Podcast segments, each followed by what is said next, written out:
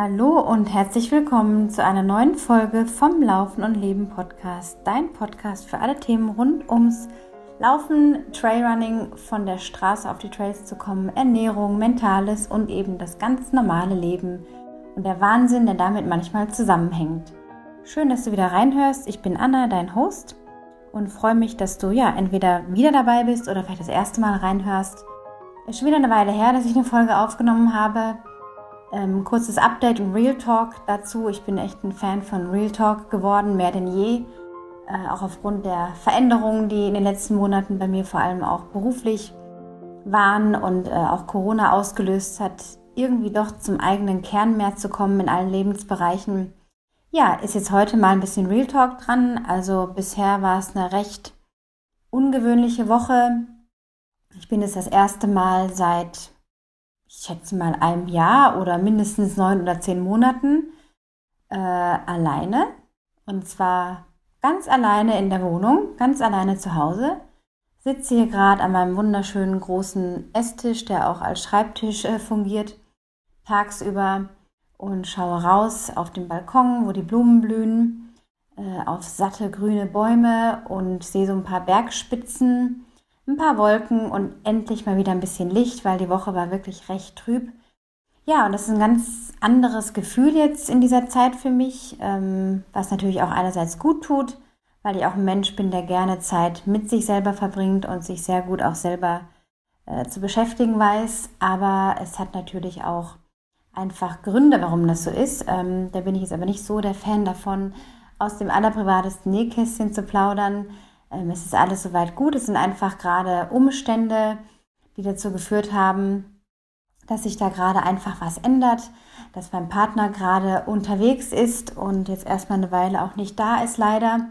Ähm, das macht mir natürlich schon ein bisschen zu schaffen. Also darüber wegzulächeln ist da nicht immer einfach, aber es sind manchmal einfach Dinge, äh, ja, wo es im Leben Flexibilität erfordert, wo man Verständnis aufbringen muss, Rücksicht nehmen muss. Und das ist einfach gerade diese Phase. Ich werde sie auf jeden Fall nutzen um eben auch äh, mich meinen anderen Themen zu widmen, sprich diesem Podcast weiterhin treu zu bleiben, weil nach wie vor so viel liebes Feedback von euch kommt. Ähm, erst diese Woche hatte ich eine E-Mail bekommen, da ging es um ein ganz anderes Thema und äh, plötzlich fragte dann die Frau, ja, sind Sie denn nicht die Anna äh, Hughes, die Podcasterin und Trailerin und äh, aus, aus der Nähe von Leipzig und da war ich dann schon echt ein bisschen baff, weil ich selber immer gar nicht so mich darauf fokussiere, ähm, irgendwie einen Bekanntheitsgrad zu haben oder jetzt denke, wow, äh, boah, der Podcast ist jetzt so beliebt. Aber es erreicht, erreicht, er erreicht doch viele Leute und natürlich bin ich da sehr dankbar. Das motiviert mich natürlich auch weiterzumachen. Ja, insofern, ähm, das zum ersten Real Talk. Der zweite Real Talk ist, diese Woche habe ich ganze, ich glaube, 16 Kilometer, heute ist Samstag, ja, seit Montag 16 oder 17 Kilometer auf dem Tacho laufen äh, kann ich mir selber gar nicht vorstellen, dass das möglich sein würde bei mir. Ihr vielleicht auch nicht oder du vielleicht auch nicht, weil wenn man mich kennt, dann weiß man, dass ich schon sehr viel unterwegs bin und mindestens so meine 60, 70, 80 Kilometer runterreiße jede Woche. Äh, ja, und irgendwie, wie ich schon gesagt habe, eingangs, diese Woche ist einfach ein bisschen anders und ich habe das vollständig angenommen. Ich habe einfach meinen Fokus nicht auf dem Laufen gehabt. Ich habe zwei Läufe unterbekommen den Rest der Zeit war es mir einfach ganz, ganz wichtig, hier mit Familie die Zeit zu verbringen, Dinge vorzubereiten, ähm, ganz präsent zu sein, weil es einfach notwendig war und bin da drin auch total aufgegangen und habe auch gar nicht dran gedacht, oh mein Gott, jetzt äh, bin ich nicht in meiner Struktur, die ich doch eigentlich äh, verfolge oder der ich doch eigentlich folge. Äh, jetzt geht mir was ab, überhaupt nicht. Also im Gegenteil, ich glaube sogar, dass solche ähm, manchmal sehr, sehr spontanen Zwangspausen, die jetzt gar nicht mit einer Verletzung oder Krankheit zu tun haben, sondern einfach manchmal mit den Umständen, obwohl ich sie selten dafür verantwortlich machen möchte, etwas nicht zu tun. Aber manchmal, und damit auch so ein bisschen der Hinweis an dich, ist es halt einfach so. Ja, und das Wetter, ganz ehrlich, auch wenn ich das sehr selten dafür verantwortlich mache, nicht laufen zu gehen, ging mir echt auf die Nerven. Es war auf der einen Seite nervig, weil es nur geschüttet hat, grau war, kalt war und ich keine Lust hatte, bei strömendem Regen auch noch Regenklamotten anzuziehen, die natürlich für jeden Läufer irgendwie im Schrank liegen. Aber das hat dann zu noch mehr Gemütlichkeit zu Hause geführt und äh, mal wieder einen Kaffee trinken zu gehen, genüsslich irgendwo zu sitzen, ähm, eingemummelt von dieser regnerischen Atmosphäre. Also es hatte auch was Schönes und da habe ich irgendwie Kraft rausgeschöpft. Ähm, das war jetzt diesmal gar nicht so im Laufflow sein zu müssen, sondern ich denke mir, für irgendwas ist es gut. Ich habe sehr, sehr gut trainiert die letzten Monate, kann mich überhaupt gar nicht beklagen, bin komplett verletzungsfrei gewesen, war bis auf den März einmal, wo ich sehr, sehr krank war, sonst gesund, seitdem top, top, top gesund zum Glück. Also das ist alles irgendwie äh, hochgegangen in der Fitness, meine stärkeren Sender, Bänder und Sehnen, Knochen, Muskelerholung ist viel, viel schneller. Äh, Periodenschmerzen, wie ich immer wieder auch mal erwähne im Podcast oder im Newsletter, äh, sind deutlich weniger geworden. Sogar der letzte Zyklus war sowas von überraschend. Auf einmal dachte ich, hups, da ist er ja schon wieder. Ähm, also die Nahrungsergänzung steuert da wirklich dazu bei, dass ich mich viel ausgeglichener fühlen kann, längst nicht mehr so unter diesen Launen leide, diesen depressiven Phasen auch teilweise vorher oder akute Schmerzen verspüre. Also da ist auf jeden Fall viel Gutes in Bewegung gekommen. Und ja, insofern nutze ich diese Woche einfach für meine anderen Aktivitäten. Äh, die nicht weniger werden. Äh, mein Fernstudium, das auch diese Woche einige Tests erforderte, wo ich mich konzentrieren musste. Und dann ist es halt manchmal so. Aber es geht einem nichts ab, wenn man mal nur zwei, dreimal die Woche läuft. Und insofern ist es also automatisch eine Erholungswoche geworden. Alles gut. Und das ist auch ein Schritt für mich. Ähm, wer mich noch ein bisschen besser kennt, weiß, dass ich eigentlich rigoros mein Training durchziehe und selten etwas, äh, ja, nicht mache, was Training anbelangt oder auch Laufen einfach nur, weil es mir in der Regel sehr, sehr wichtig ist. Aber ich bin da sehr viel ruhiger an mir geworden. Das war auch ein langer Weg für mich, loszulassen und äh, zu wissen, dann ist es halt so, ja, dann, keine Ahnung, dann ist es halt einfach so. Diese Akzeptanz, wie gesagt, war wirklich ein Weg. Und ich wünsche dir auch, dass du, wenn du auch eher dazu tendierst, sehr ehrgeizig, vielleicht manchmal sogar ein bisschen über ehrgeizig, deine Sachen durchzuziehen, der klügere Weg manchmal sein kann, sich eben nicht zu stressen, weil es auch auf den Körper wirkt und auf die Performance, sondern weiser in sich zu werden, in der Stille gute Entscheidungen zu treffen, manchmal auch für das Wohl der anderen um einen herum, sich selber manchmal auch hinten anzustellen, ohne dass man denkt, es geht einem was ab, sondern manchmal ist das Leben einfach so, dass es das erfordert. Insofern heute, jetzt nach dieser langen Rede vorab, gibt es eine Antwort auf brennende Fragen. Und immer wieder geht es ja um das Thema Core-Training. Das könnte ich jetzt hier auch wieder sagen, wie fleißig ich war, aber auch diese Woche, nein, ich war sehr faul und ich stehe dazu und es ist völlig okay. Und vielleicht werde ich heute noch zehn Minuten oder eine Viertelstunde machen, vielleicht aber auch nicht. Ich habe mir das ganze Wochenende jetzt als totales äh, Run by Feel ähm, genommen. Ja, ich lasse mich jetzt ein bisschen leiten von dem, wie ich mich fühle, spüre genau in mich rein und ich weiß, dass ich wieder in meine Struktur kommen werde. Ich kann mich da auf mich verlassen. Und insofern, ja, Core-Training ist also auch immer wieder das Thema und die Frage, die euch da auch äh, zu beschäftigen scheint aufgrund eures Feedbacks ist, ja, wann soll ich denn jetzt am besten diese Übung machen? Vor dem Training oder nach dem Training? Die Antwort ist danach. Oder Stunden vorher, also morgens nach dem Aufstehen oder vormittags, wenn du deinen Lauf für nachmittags oder abends geplant hast.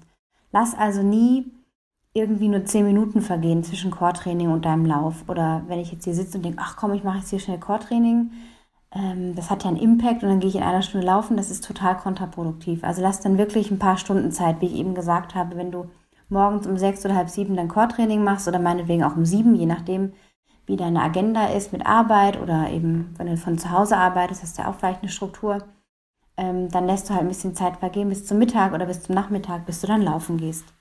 Warum also danach? Weil Laufen deine primäre Aktivität ist. Core- und Stabi-Training ist sehr sinnvoll, um deine Sehnen und Bänder zu kräftigen und sollte definitiv Bestandteil deiner Routine sein. Aber als Läufer und Läuferin liegt der Fokus auf dem Laufen, nicht auf dem Krafttraining. Alles, was deinen Körper kräftigt, ist ergänzend. Natürlich wichtig, aber ergänzend. Mit Stabi-Training aktivierst du Muskelgruppen, die du fürs Laufen brauchst und welche im besten Fall nicht vorher ermüdet werden sollten, weil du sonst sogar Verletzungen riskierst, weil du dann eben ein bisschen wackelig auf den Beinen bist oder dein Chor ist gerade ein bisschen ermüdet von den Übungen, vielleicht hast du es dir total gegeben äh, und dann stolperst du, weil du deine Beine nicht genug hebst, irgendwie über eine Wurzel und bumm, äh, kann das zum Umknicken führen oder zu Schlimmerem sogar.